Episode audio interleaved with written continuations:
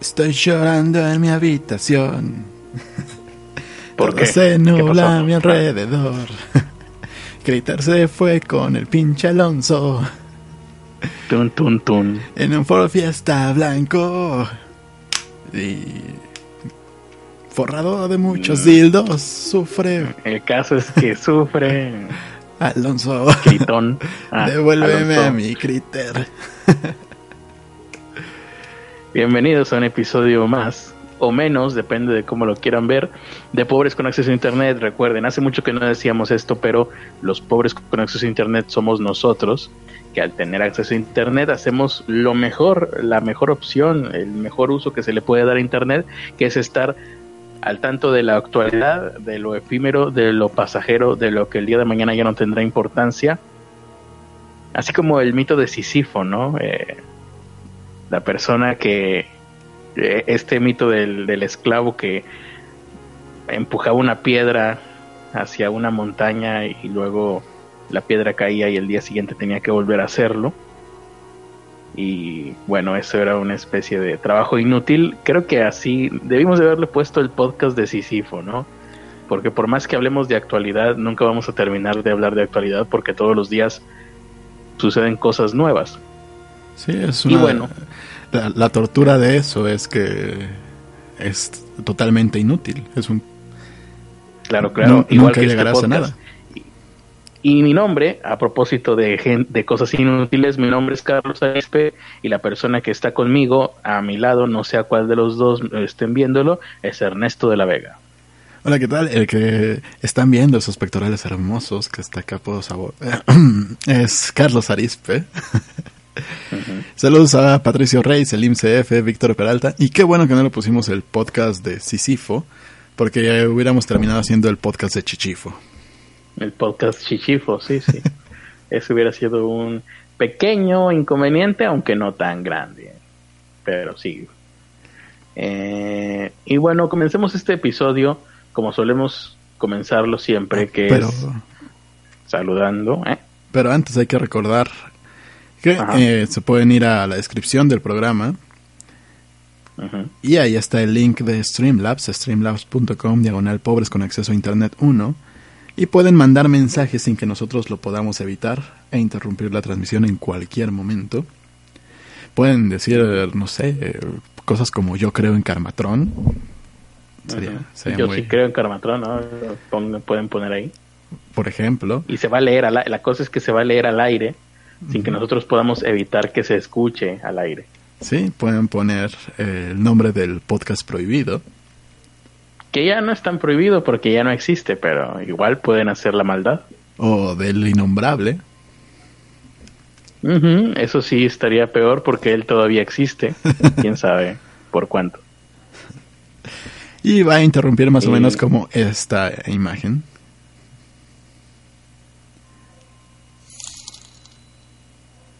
Saludos perritas, hablen de Evangelion. ¿Ese cuándo salió? Ese salió el, domingo. No lo recuerdo ese. ¿eh? Saludos perritas, hablen de Evangelion. Eh, ¿Quién lo puso? Max, Max Flores. Power, ¿no? Max Flores. Saludos Max Flores. Eh, y ahí está, por una módica cantidad, 16 pesos mínimo ustedes pueden escuchar palabras incómodas, en más bien mandar palabras incómodas a este podcast. Y ahora sí, saludamos a la gente que está en el chat. Veo a Patricio Rey, Serim CF, Víctor Peralta, Teresa Martínez, por lo pronto son todos. Mm, dice aquí, voy a hacer mi propio podcast porque probablemente seré un desempleado en octubre, dice Patricio Rey. Mm. Qué, qué mal. Sí. Muy bien. Y ahí todos los demás ahí están también. todos los demás también están ahí muy mal. Eh, la gente en el chat, muy mal, qué mal, qué terrible la gente del chat, pobre gente del chat. Y si yo fuera gente del chat me sentiría terrible, sí, sí, sí. sí. Si su podcast se vuelve exitoso, espero que de mínimo nos recomiende. o que nos incluya en su podcast. Cerramos este y nos vamos al podcast de Patricio Rey con 300 mm, mil vistas por episodio, ¿no? Como el de pues cualquiera de los podcasts que tienen éxito en el mundo que no es el nuestro, que se podría ser Patricio Rey Experience, ¿no? De Patricio Rey Experience, como el Joe Rogan Experience e invitar a Elon Musk, a, ¿cómo se llama? Neil deGrasse Tyson, a todas estas personas que siempre invita eh, Joe Rogan y pues sí, nos apuntamos, ¿cómo no? Mientras no pase eso, no nos apuntamos. Eh, Serin CF dice, ya cambié todo mi, mi, dinero a dólares porque no veo el momento que llegará, porque no veo el momento que llegará en unos meses Amlotopía. Ok. Muy bien. Profe Nuevo, ¿por qué dice Poder y Negocios? Me, me llamó mucho la atención porque es el nombre de un programa de, televisión de... ¿De dónde es? Del, del 11 TV, creo, ¿no? Poder y mm. Negocios. No sé. No, mm, no se preocupen amigos, dice Patricio Rey, no me olvidaré de ustedes cuando sea una celebridad. Perfecto, Patricio Rey, ya estoy más tranquilo entonces. Em, ahora sí, alarma de la responsabilidad, recuerda, si tenemos alarma de la responsabilidad. Sí, aquí está.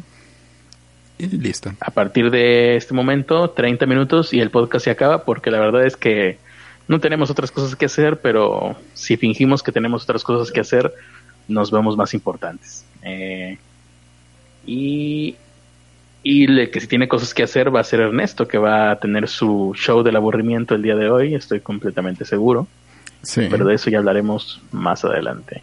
Por lo pronto, el tema que, da, que le da nombre a este podcast, eh, importantes noticias para el futuro de este país, o por lo menos así quiero hacerlo sonar para que suene más contundente, aunque en realidad es una nota secundaria que nadie le está haciendo caso, es que Donald Trump se pronunció, no se pronunció, sino que habló, mm, pronunció el nombre de López Obrador.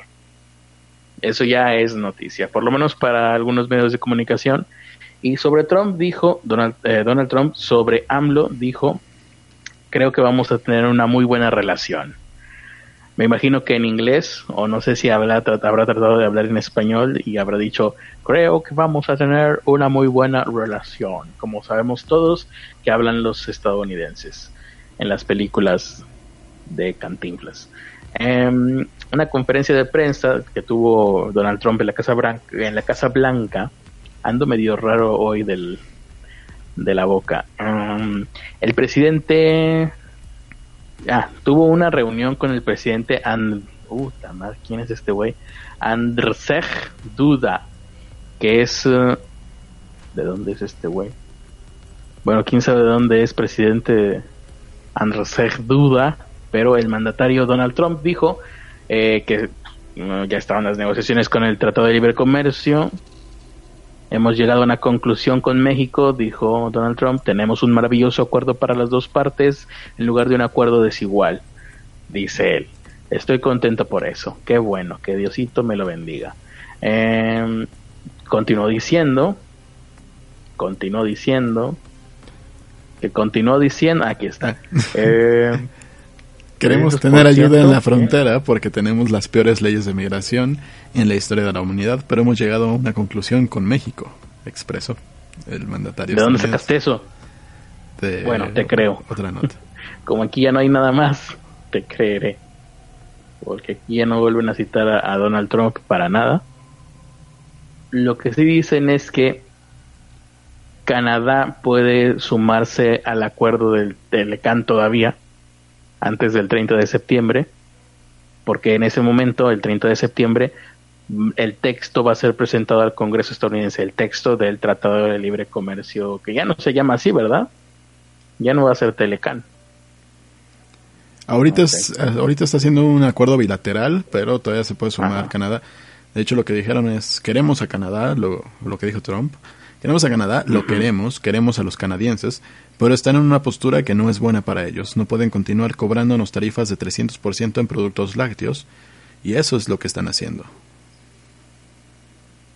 Bueno, y respecto ahora sí a López Obrador, que esta es la parte importante, pero como no importa mucho, como les dije, lo dejan para el final de la nota.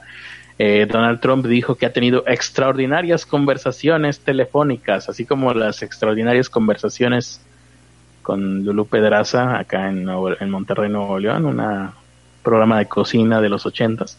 Tuvo extraordinarias conversaciones con AMLO Pedraza, eh, telefónicas, Eh, yo me pregunto, pues más bien son conversaciones telefónicas a través de sus intérpretes, ¿no? Porque ni AMLO sabe inglés, ni López Obrador sabe, sabe español.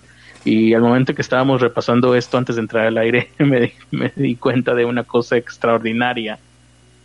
Eh, que AMLO es de una generación de personas que no nunca necesitaron aprender a hablar inglés ni ningún otro idioma extranjero para tener éxito en la vida.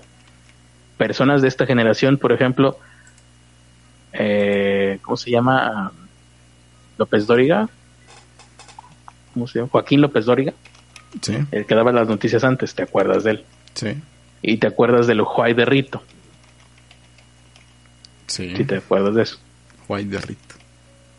Sí, sí, sí, fue muy sonado. Bueno, ahí está, es, es una muestra de toda esa generación de personas, incluso intelectuales, que no solo no, no quisieron aprender inglés, sino que eh, por la época en la que vivieron, en la que les tocó desarrollarse, rechazaban la cultura estadounidense. Entonces, y ante esto, pensando esto, yo no logro comprender cómo es que la gente todavía sigue diciendo que las generaciones anteriores se esforzaban más, tenían una cultura del trabajo más fuerte cuando de hecho ni siquiera tuvieron que aprender un idioma extranjero, como ahora, que ya te piden idioma inglés hasta para, no sé, para secundaria, ¿no? Ya creo que ya es obligatorio, ¿no? Sí. En la educación pública secundaria o primaria, no sé. Pero bueno, y se supone que los millennials son los que no están preparados para el mundo. Eh, regresando a lo de Donald Trump. Podemos hacer una ah, crestomanía bueno, de 300% ya lo vi por fin. ¿eh? Podemos hacer una crestomanía de cómo, cómo fue la conversación entre Donald Trump y AMLO. Ah, sí, sí, sí. Que no, no, no tengo yo el guion, pero Aquí tengo mi... ¿O te refieres a, o te refieres a tomarla de algún otro lugar o cómo? No, aquí tengo mi calculadora, digo teléfono. Ajá. Yes, yes, can you send me a dick pic? Ajá. Tú tienes que contestar. ¿Supone que yo tengo que ser de AMLO? Ajá. No tengo idea de cómo habla AMLO. Cambió su forma de hablar entre eh, los sexenios anteriores y este me di cuenta al momento en el que veía al imitador de AMLO, ahora eh, cuando hubo campaña, que lo imitaba diferente a como lo imitaban los Masca Brothers. Bueno, ya se Pero AMLO básicamente diría algo así como Trump, Trumpín, eh, presidentín. Oh, you are extraordinary. Oh, yes, yes, Mr. Pancho. Juay de Rito le diría Donald Trump, digo, le diría AMLO, ¿no? Juay de Rito. Em, y ya está, eso es todo lo que, lo que dice aquí. Queremos Canadá, bla, bla, bla. Eso ya lo dijiste tú. Acá lo ponen hasta el final. Maravillosas redacciones de los becarios de todos estos medios de comunicación. Um, y es todo, la verdad es que solamente era clickbait. Si ustedes están viendo esto en diferido y entraron aquí solamente porque se suponía que íbamos a hablar de Donald Trump y de AMLO, bueno, ya pueden quitar el video. El resto del video vamos a hablar de cosas que sí van a estar interesantes eh, y, morbosas, como por ejemplo lo que está pasando a Elon Musk. Si has visto lo que está pasando en estos días a Elon Musk, después de, la entrevista que tuvo con Joe Rogan, nunca hablamos de esto, ¿verdad? Todo, todo lo que he pensado sobre Elon Musk los últimos días solamente se los platiqué a ustedes a través de WhatsApp y adentro de mi cabeza, pero nunca lo dije al aire, ¿verdad? No, creo que sí dijimos alguna de las teorías conspiranoicas en el programa de... de ah, ¿Cómo se llama? En, en un viernes esotérico hace como dos semanas porque el pasado Bueno, en realidad es que no sé si dije esto, pero después del... Recordarán que hace algunas semanas pasó esto de los niños que se quedaron atrapados en una cueva. Luego Elon Musk dijo, ah, sí, sí, aquí tengo un ataúd de cristal con el cual van a poder sacar a los niños de ahí. Este, algún, el jefe de rescatistas dijo, se puede meter su cajita por el chuchuluco, y no me refiero al, al bisoñé. Y Elon Musk, eh, ecuánime, cual hombre de negocios que es, pues básicamente hizo una rabieta en Twitter y le dijo pedófilo al tipo que había rechazado su este cosito este tecnológico que era un submarino personal se llamaba o algo así no sí una cápsula. Una, cápsula submarina para sacar a los niños em, que era impráctico ah, según el jefe de los rescatistas mm, era impráctico en ese lugar en esa cueva eh, Elon Musk lo acusó de le, llamó pedo guy no hombre pedófilo y bueno, no recuerdo si en ese momento sus acciones bajaron o qué pasó, pero sí fue un desgarriate. Yo mismo dije aquí que no me parecía buena idea que se tomara la palabra pedófilo o la pedofilia para banalizarla de esa forma. Mm, como se ha hecho con otras palabras, por ejemplo, eh, el nazi, ya todo el mundo es nazi a pesar de que los nazis fueron un grupo ideológico que asesinó a 6 millones de personas, entre ellos judíos, homosexuales, eh, negros, gitanos, etcétera, etcétera. Eh, y ahora todo, cualquier persona es nazi, ¿no? Una persona que te corrige una falta de ortografía ya es nazi, con lo cual se, le, se pierde el significado y la fuerza real de esta palabra. Eh, y lo mismo podría pasar con pedofilia si la gente empieza a decirle pedófilo a cualquier persona que lo mira feo por la calle, como en este caso. Aún así, algo había ahí. Eh, apuntamos, no sé si tú o Axelexa apuntaron a que imagínate si Elon Musk realmente tuviera alguna prueba, la que se armaría, ¿no?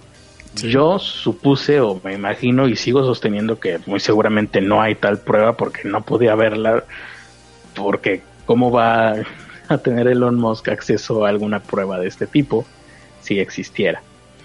Eh, creo que ahí terminó el asunto. Después de esto viene lo de Joe Rogan, el podcast de Joe Rogan Experience, entrevista a Elon Musk. En algún momento, no sé si pautado o no, porque la verdad es que sí se vio bastante... Mm, o sea, se, vio muy... Eh, no se vio que estuviera preparado, o sea, se vio muy... ¿Cuál es la palabra que estoy buscando y que no puedo encontrar? Espontáneo.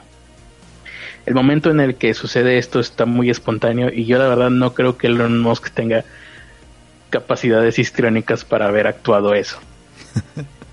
Lo que sucede es que Joe Rogan en determinado momento muestra una cajita que creo que compró en México, quiero recordar, y dice, ah, es que tiene el tamaño perfecto para meterle un churrito, un joint. La abren, saca un churro y él dice, ¿y esto qué es? ¿Es, es marihuana o, es un cigar, es un habano, un puro? Y le dice, no, no, es... Eh", y empieza a fumar Joe Rogan y Elon Musk nada más lo, está viendo con cara de, de, de curiosidad.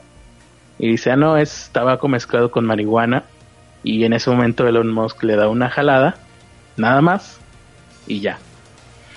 Pero eh, hace un rostro durante una fracción de segundo bastante curioso al momento de haberle dado la jalada.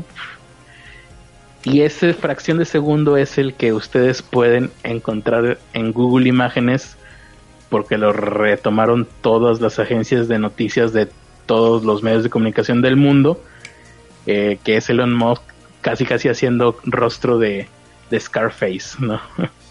de Al Pacino.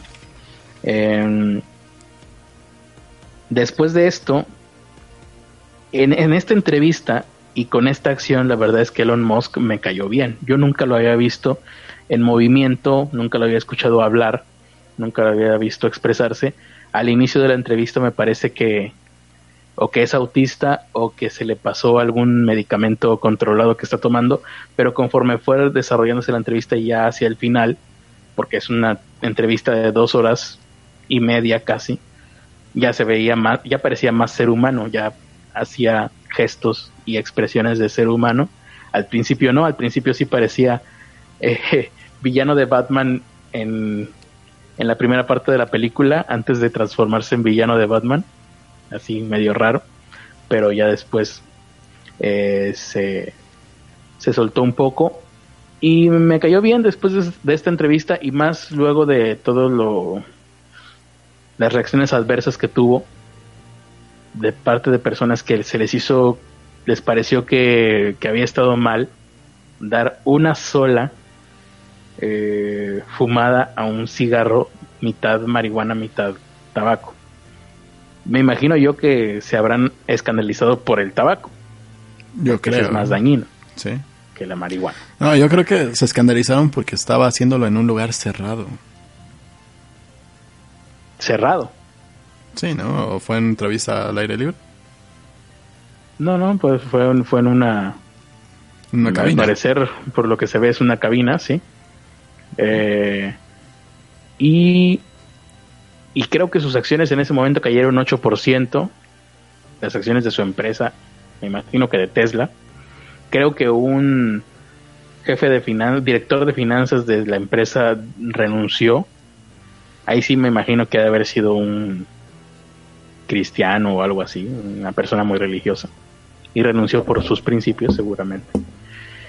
Y bueno, dije, bueno, está bien, Elon Musk ya me cayó bien.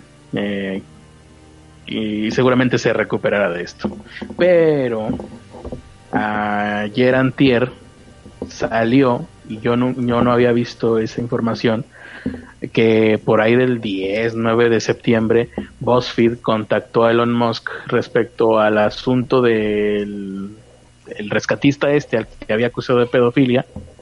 Yo me imaginé que Elon Musk se habría ya retractado, se habría, habría pedido disculpas, o incluso le habría soltado algunos dólares, algunos cientos de miles de millones de dólares al rescatista, pero al parecer no. Eh, y Elon Musk en, en un correo electrónico a BuzzFeed mm, volvió a reafirmar sus dichos sobre la pedofilia a esta persona, que ni siquiera recuerdo cómo se llama, y no sé si aquí lo están mencionando. Eh, después de esto, otra vez, el día de ayer las acciones de Tesla cayeron más de un 2%, eh, porque el Departamento de Justicia de Estados Unidos abrió una investigación por Elon Musk. O sea, lo están... Eh, lo, lo demandó este rescatista, pero además no sé si esto forma parte de las investigaciones que acaba de abrir el Departamento de Justicia. No sé si tú tengas alguna noción, Ernesto, o, o suene lógico de, que esto sea lo mismo o de plano ya son diferentes procedimientos porque también tengo entendido, y aquí no lo están diciendo, o a lo mejor sí, pero tengo entendido que esta persona, el rescatista acusado de pedofilia por Elon Musk en su Twitter en dos ocasiones y una más en una conversación con BuzzFeed creo, em, lo está demandando creo que en Estados Unidos y en, eh, en alguna parte de Europa que no recuerdo. Y luego aparte, esto del Departamento de Justicia de Estados Unidos, que no estoy seguro si es lo mismo o es diferente. Em, y bueno, ah, no, mira, ya, ya mismo, yo mismo acabo de, yo, encontré el error. Ajá. Sí, no, son cosas distintas. Esta, esto del Departamento de Justicia de Estados Unidos lo están investigando Elon Musk directamente por otro tweet que mandó. Sí. El tweet es del 7 de agosto. Madres, está en, en, ruso aquí. 7 de agosto de agosto 2018, eh, que dice que está considerando eh, privatizar Tesla a 420, a 420, es un chiste entonces, ¿no? ¿no? No lo había leído. 420 dólares por acción es un chiste de marihuana. Eh, no sé si se, habrán dado cuenta de eso. Em, y dice que el financiamiento funding is secure, está asegurado, 7 de agosto. Pero pues es un chiste. Y aparte de esto, pues están estas dos demandas que le, que le pone este rescatista. Em, Así que, pues está raro entonces. ¿Será que estaremos ante el ocaso de Elon Musk? Pues mira, lo que... Se le, está juntando la lavada con la planchada, por lo pronto. Eh, ya, se me fue. está siendo investigado por posible fraude a la empresa a la empresa Tesla.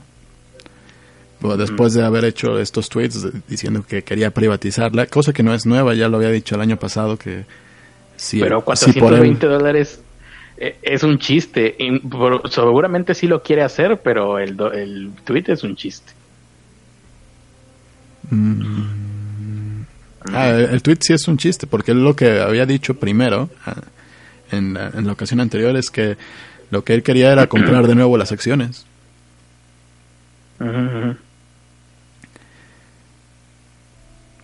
Incluso envió el comunicado a los empleados para aclarar que eso no era una decisión final, para, porque se tomó demasiado el chiste. Y se le investiga por fraude, porque por la declaración que hizo de tener los fondos asegurados.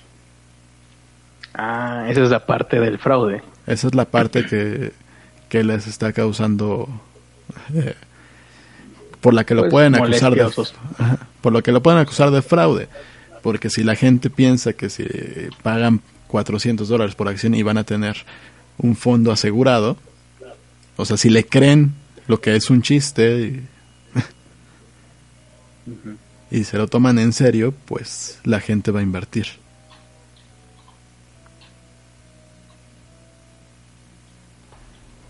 Y podrían incluso también haberlo perseguido por lo del lanzallamas, pero... No, allá, está, allá es legal vender a lanzallamas.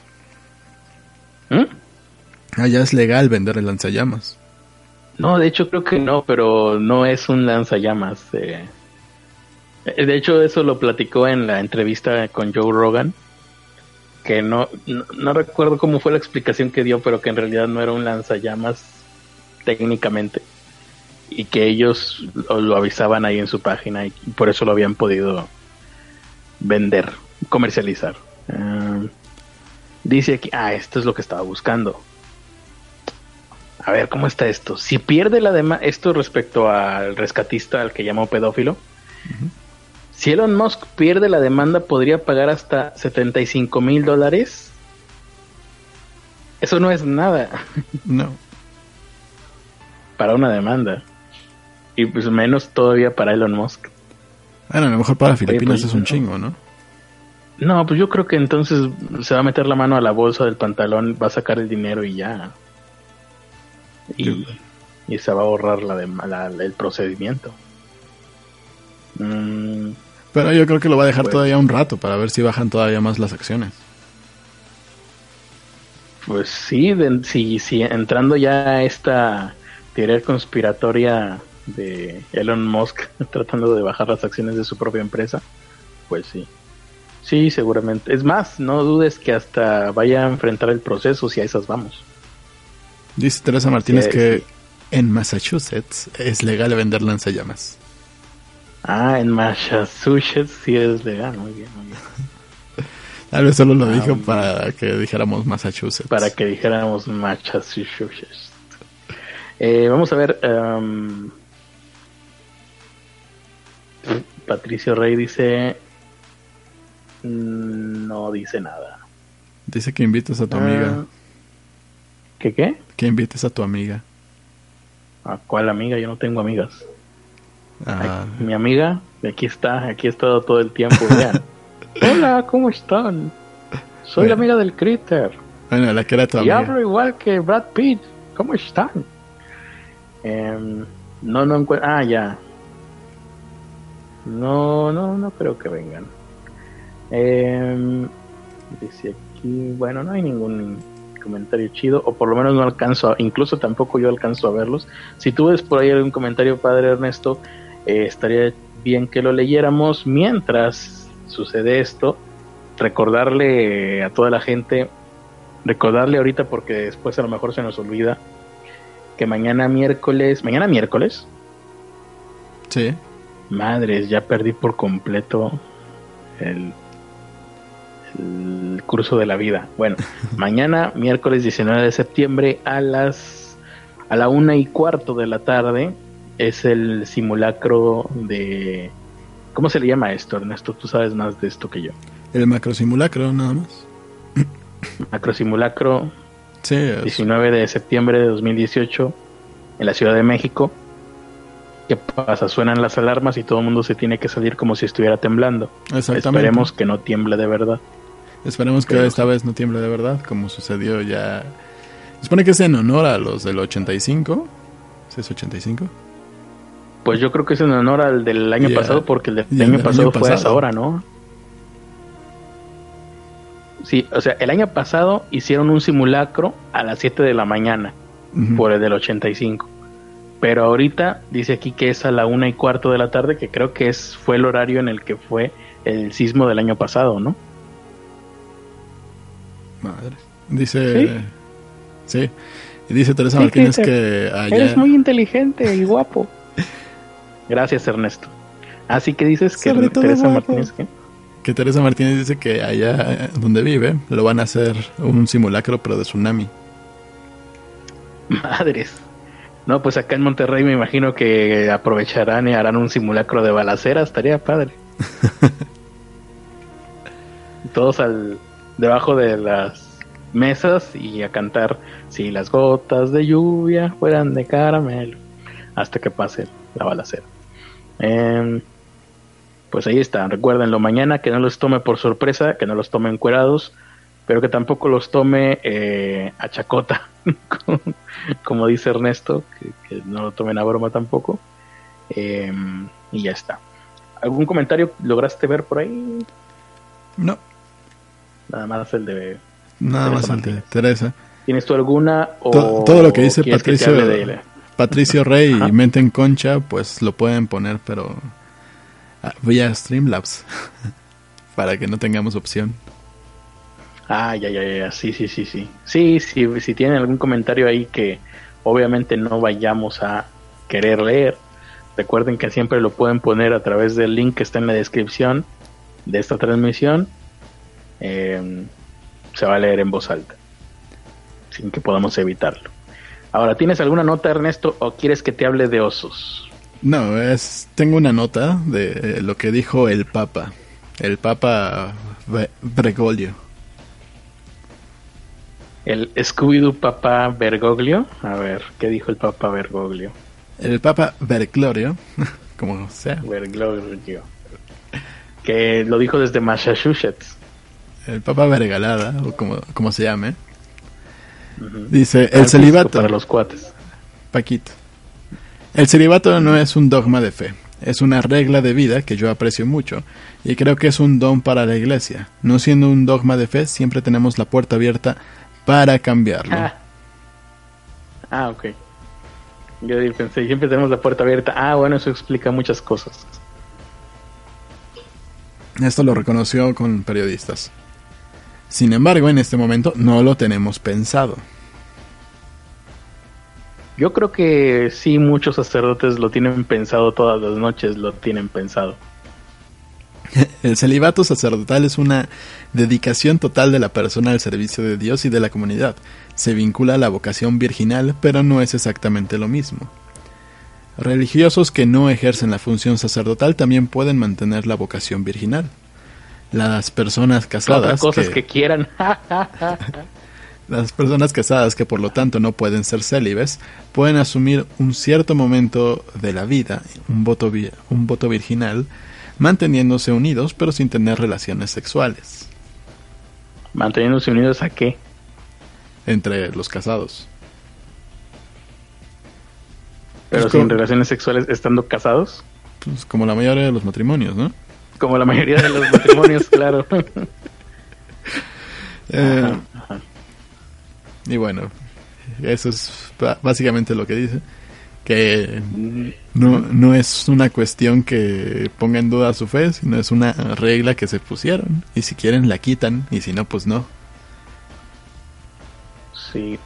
Ahora, tuvo también una reunión con jóvenes feligreses de la diócesis de Grenoble Viene durante Grenoble Viene Mira qué buena, qué buen nombre para una eh, pues diócesis de jóvenes feligreses. Seguramente. ¿Se, viene noble o cómo? Retrata muy bien las inquietudes de los jóvenes feligreses, seguramente. Grenoble viene diariamente. Eh, tuvo una audiencia privada y el caso es que como toda buena audiencia privada pues se filtró todo lo que dijo. Y lo que dijo es uh, que la sexualidad y el sexo tienen dos... Bueno, para empezar, que la sexualidad es un... El sexo no es tabú, sino un regalo de Dios. El sexo no es tabú, sino un regalo de Dios. Eh, ah, pues igual para algunos de nosotros Dios podría haber sido un poquito más generoso, pero bueno. Esto podemos estar de acuerdo en que la sexualidad es un regalo de Dios. Igual, no importa si nos lo cobra un módico precio también para poder acceder a más cantidad. En fin, dejando esto de lado. Eh, la sexualidad, dice el Papa, eh, el sexo es un regalo de Dios, no son tabúes. Volvió a decir, es un regalo de Dios. Está muy interesado en que entendamos el concepto de que es un regalo de Dios. Eh, que el Señor nos da. Como la mano de Dios, marado, marado. Sí, sí. Em, ahí está la alarma de la responsabilidad, que también es un regalo de Dios. Y sigue diciendo respecto al sexo, tiene dos objetivos el sexo, según el Papa. El Papa Vergogorro. Tiene dos objetivos, amarse y generar vida. Yo ahí podría invertirse, pero bueno, amarse y generar vida. Y te callas, dice el Papa. Eh, es una pasión, es un amor apasionado, el amor verdadero es apasionado. Podría ser esto la letra de una canción de Ricardo Arjona, pero no.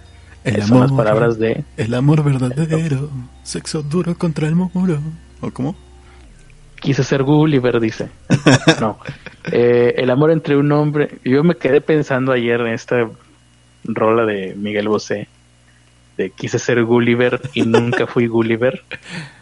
Dije yo, ¿cómo lo logró? ¿Cómo le hizo para rimar la palabra Gulliver con la palabra Gulliver? Es un genio. eh, continuó diciendo, porque como que se vino arriba el Papa, o sea, increyendo, no, no, no del otro tipo de venida. El amor entre un hombre y una mujer, solo entre un hombre y una mujer, ¿eh? no dijo otra cosa.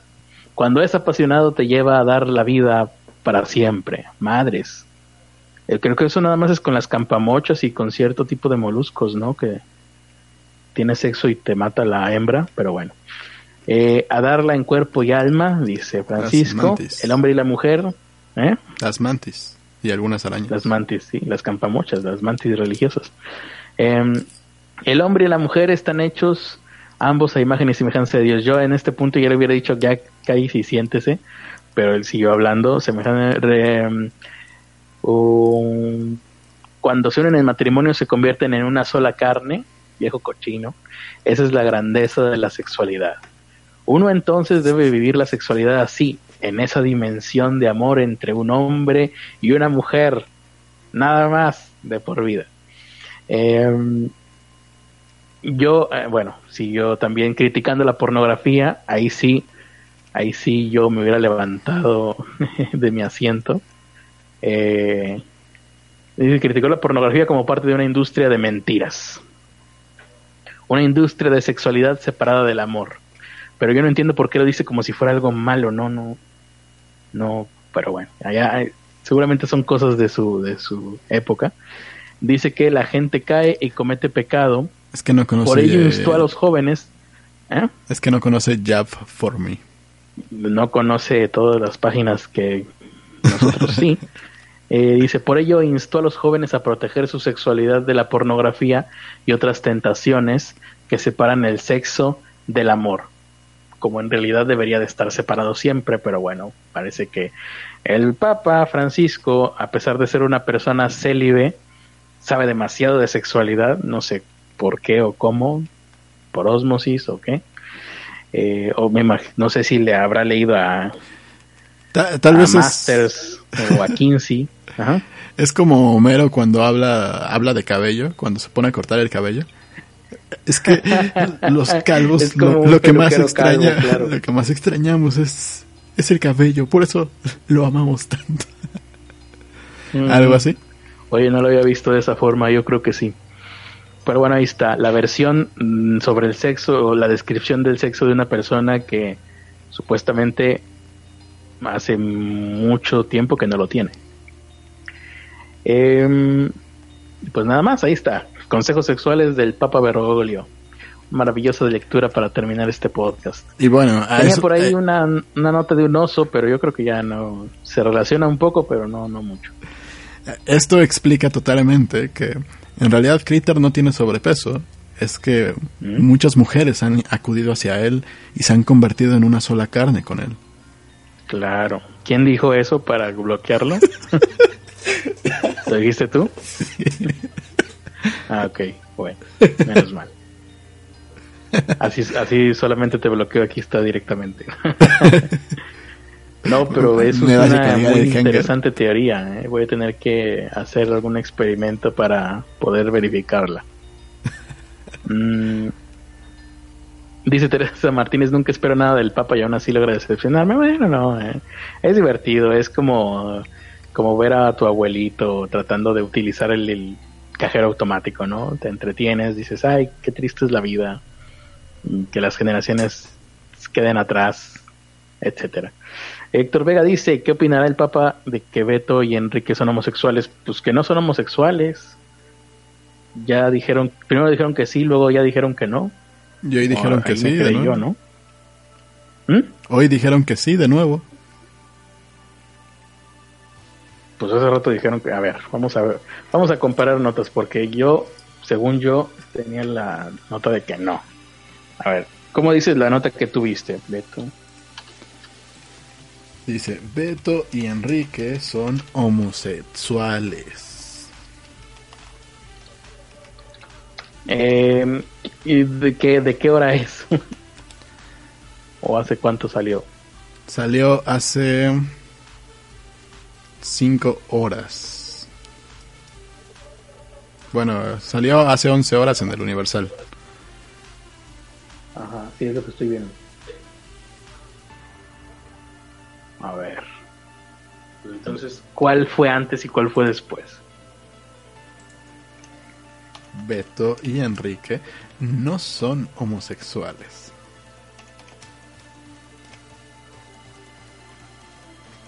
No me sale la de no son homosexuales. A ver, ya no me acuerdo yo dónde la había visto. Ah, Plaza Sésamo niega hace ocho horas. Esa, esa es la que yo había visto. Plaza Sésamo directamente. Sí, o sea, es. Se me haría raro que Plaza Sésamo no haya salido a. a decir nada. Y dice algo. Eh, ¿Algo definitivo? ¿O no? Porque tampoco la leí, nada más dice aquí, ah, ya la encontré. Plaza Sésamo niega, hace una hora de hecho, yo tengo aquí una que publican hace una hora, Plaza Sésamo niega que Beto y Enrique sean homosexuales, em, cuando en realidad pues son títeres. Mm, negaron hoy Plaza Sésamo y Frank Oz, Frank Oz todavía está vivo. Co-creador de Beto y Enrique negaron hoy que estos dos famosos personajes sean homosexuales, tal y como lo ha defendido recientemente un antiguo guionista, a la mouse. O sea, ya, entonces, más bien es tu palabra contra la mía, ¿no? Sí. Claro, uno de ellos tiene el aval de Plaza Sésamo, pero pues. A ver, aquí la cuestión es. El co-creador de Beto y Enrique dice que no. Pero la persona que les escribió los guiones dice que sí. Dice que Por lo tanto, dice que se inspiró en una pareja de homosexuales para hacer sus diálogos. Para hacer los guiones, o sea, a ver, entonces de cierta forma sí. Porque el que les escribió los diálogos, los guiones, se inspiró en una pareja gay. O sea, a lo mejor el que los creó no, pero el que les dio los, las líneas sí.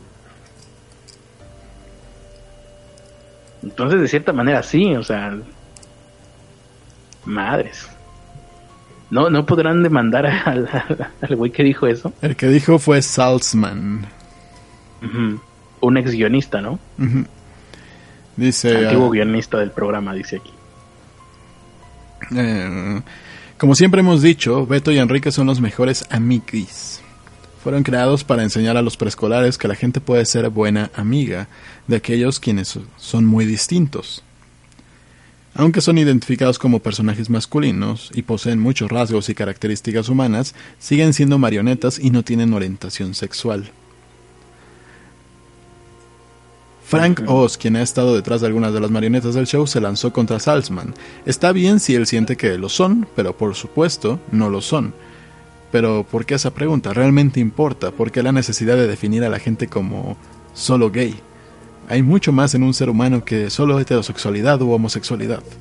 Ah, perfecto. Entonces hay que empezar a preguntarnos si Beto y Enrique son seres humanos, cocainómanos, por la forma en la que actúan. A lo mejor uno de ellos, este, no sé, en eh, Beto, que es el que siempre está enojado, a lo mejor eh, toma algún tipo de, de droga o fármaco, mientras que Enrique muy probablemente utilice drogas recreativas porque siempre está feliz y relajado. Sí, no hay muchas más dimensiones del ser humano, ¿no? Por ejemplo, ¿quién de ellos es violento? ¿Cuál de ellos, este, por supuesto, eh, tiene defectos de carácter, ¿no? Maravilloso, eh. maravillosa la idea de Francos empezar a ponerles más dimensiones. Por supuesto, Enrique es un pasivo agresivo. Ajá. Sí, sí, sí, Enrique es el que dice, hola Beto, ¿verdad? Ajá, ¿por qué te violaste mi patito de hule, Beto? Sí. Es Enrique, que es Hola, Epi. Acabo de tirar. Epi Blastor. Acabo de tirar todo lo que te importa, porque. Eso me hace feliz. Joderte la vida. Le, dejaste bien grande el hoyito, Beto. Es un chiste de Polo Polo, por cierto, para la gente que, que es muy joven para recordarlo. Es un chiste de Polo Polo donde Beto le reclamaba a Enrique por su patito de hule, pero a final de cuentas creo que había sido Abelardo el que el que le hizo algo al patito de hule de, Beto. Bueno, de Enrique. Bueno. Em, Aquí Teresa Martínez dice, pero las marionetas sienten amor. No creo que sientan amor precisamente. Sentirán una mano metida por atrás, pero... Y yo con eso me acordé de Meet the Feebles.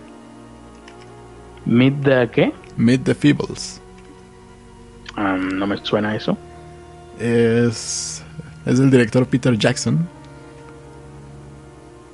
Mm, unos monos bien raros y feos, ¿verdad? De los sí, que, usan drogas y tienen sexo y cosas así. bueno, pues más o menos así es lo que propone Frank Oz, entonces, de analizarlos mediante otros parámetros y dimensionalidades del ser humano por ejemplo, cuál de ellos tiene depresión o si alguno de ellos tiene algún trastorno obsesivo compulsivo. Que ese sería en el Beto, sería el único que podría ser obsesivo. O el Conde Contar. Bueno, ese sí, de, manera abierta, ¿no? Una obsesión Necesito contar. O el Come Galletas. El come galletas es, eh, ¿cómo se le llama a este tipo de persona? Eh, Comedor anónimo. Ay, lo olvidé. ¿Eh? Comedor anónimo. No, no, no, no, pero hay, hay una palabra, porque por ejemplo está la persona fóbica, la personalidad fóbica, la personalidad, bueno, la personalidad anal, que sería el conde contar. Eh, que es el acumulador. Eh, el come galletas sería un... Ay, pues sí, de estas personas que tienden a, comer o a los excesos, a beber mucho, pero no es, no estoy recordando la palabra, en fin, ya es demasiado noche y yo ya me quería dormir. Eh, pues nada más, eso es, entonces aquí es quién quién tiene la razón, el que creó el concepto original o el que creó las situaciones en las que estaban. Ambos, ¿no? Sí. Ambos tienen una parte del, de la responsabilidad. Es que pues ahí, lo único que yo me pregunto es si no podrán demandar a este güey. Es que son cis gays. Son cis gays. Pero bueno. algunos comentarios de la gente ya para ir cerrando esto. No, ¿qué falta? Alonso dice que ¿Mm? tú le habías pedido que hicieran un... El amor, digo, que hicieran un tipo sketch de... Ah, también, sí, sí. Donde fueran Beto y Enrique disfrazarnos en Halloween, creo. Y dice que lo cuentes, chavo. Dice aquí, ¿quién es Limoncito de Hora de Aventura? No sé qué es eso, dice Alonso. Um, Jonathan González dice que Pancho y Lalo se inspiraron en, la novela de Nabokov. No, no, no creo. Pero si le buscamos, yo creo que sí hay por ahí un, algún referente, algún equivalente. Em, vamos a ver. Bueno, ya se pusieron a platicar entre ellos. Así que este es un momento perfecto para pasar a nuestros productores ejecutivos.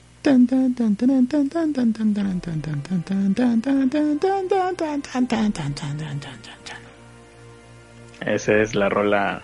¿Tuvimos música de fondo? Sí. Ah, bueno, porque ni me di cuenta.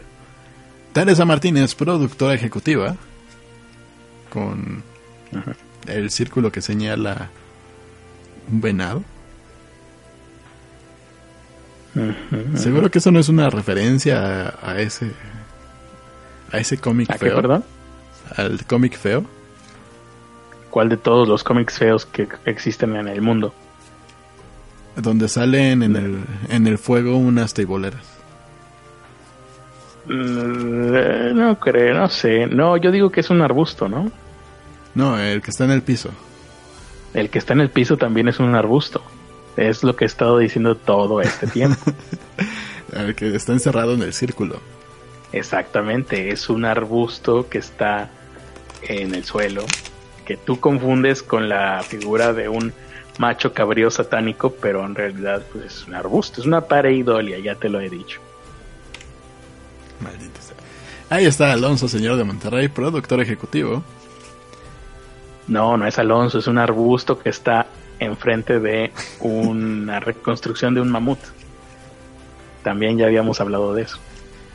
Oye, en, la trompa del elefante hay un teléfono. ¿Teléfono?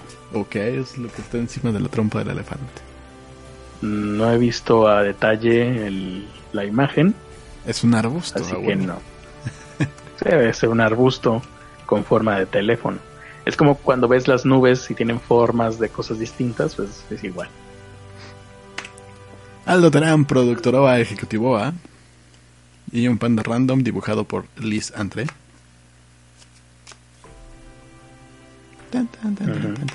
Saludos a ellos dos. Max Flores, Critter Bebé, productor ejecutivo Gran Papi, grado 33, eh, el hombre de los dineros, emprendedor de no sé qué Landia. Mm, auxilio de los enfermos, refugio de los pecadores y consolador de los afligidos. Todo eso y más. Así es, Calimán, el hombre increíble. No, ¿cómo se llama? Max Flores. Max Flores. Casears, productor ejecutivo. También con su momentáneo. Holy Critter. Sí, qué agradable sujeto. El Club de los Pobres, Juan Carlos, Manuel Jiménez y Ricardo Reyes. Adiós. Conviértanse en Patreon, patreon.com diagonal PCAI. Regresen hasta que traigan más dinero. Patreon.com diagonal PKI. Mm. Y pues nada. Alonso aquí dice que Casears tiene que pregunta que si Casears tiene algo que ver con Brazers. Yo creo que no. Por la fotografía más que nada. Sí. Me imagino que no. Em, y pues nada más. ¿Faltó algo por ahí? No logré recordar cuál es este tipo de personalidad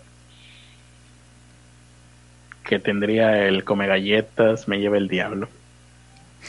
Pero bueno, seguramente la recordaré después y diré, ay, debí de haber dicho esto, pero ya no estoy al aire. Qué lástima. Mm, y pues ahora sí, nos despedimos. Como ya les dije al principio, Ernesto va a regresar dentro de unos minutos, cuando terminemos este, este episodio. En unos minutos regresa, pero a su canal, que es Ernesto H. de la Vega, a su show de aburrimiento periódico, su show, su habitual show de las 2 de la mañana eh, de aburrimiento. Leyendo, en esta ocasión, sigues leyendo... Crimen y Castigo. ayer sucedió algo horrible. ¿Cómo? ¿Ayer? ayer, sucedió algo horrible y prácticamente no cuenta la transmisión de ayer. Ah, ¿Qué pasó ayer? Si todo nos salió también a nosotros, no me digas que se cortó la transmisión. Sí se cortó, pero aparte, la primer media hora, alguien no checó los niveles del audio. ¿Quién habrá sido? Seguramente tú. Mm, sí, fue un error mío, qué pendejo soy. Entonces, eh, lo que sucedió es que te escuchaste saturado o muy bajo. Lo que sucedió es que estuve hablando al micrófono sin que se escuchara nada durante media hora. Nada, bueno, por lo menos no dejaste sorda a la gente. Con que se hubiera saturado o algo. Y bueno, ya para terminar esto, le vamos a dejar al azar la decisión. Aquí tengo una baraja. Porque ¿Tienes una baraja? Sí. Ajá. ¿Y Porque esta noche con esa baraja? Tienen, tienen que saber que pues hoy les toca no solo uno, les van a tocar seis penes para todos. Seis para cada uno. Creo que es una buena cantidad. Pueden aprovecharlo, sentarse, abrazarlos. No sé. Estrellárselos en la cara y pa, pa, pa, y bueno, ya, se acabó.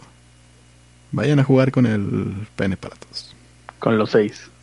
Sí. Con los seis penes para todos, cierto.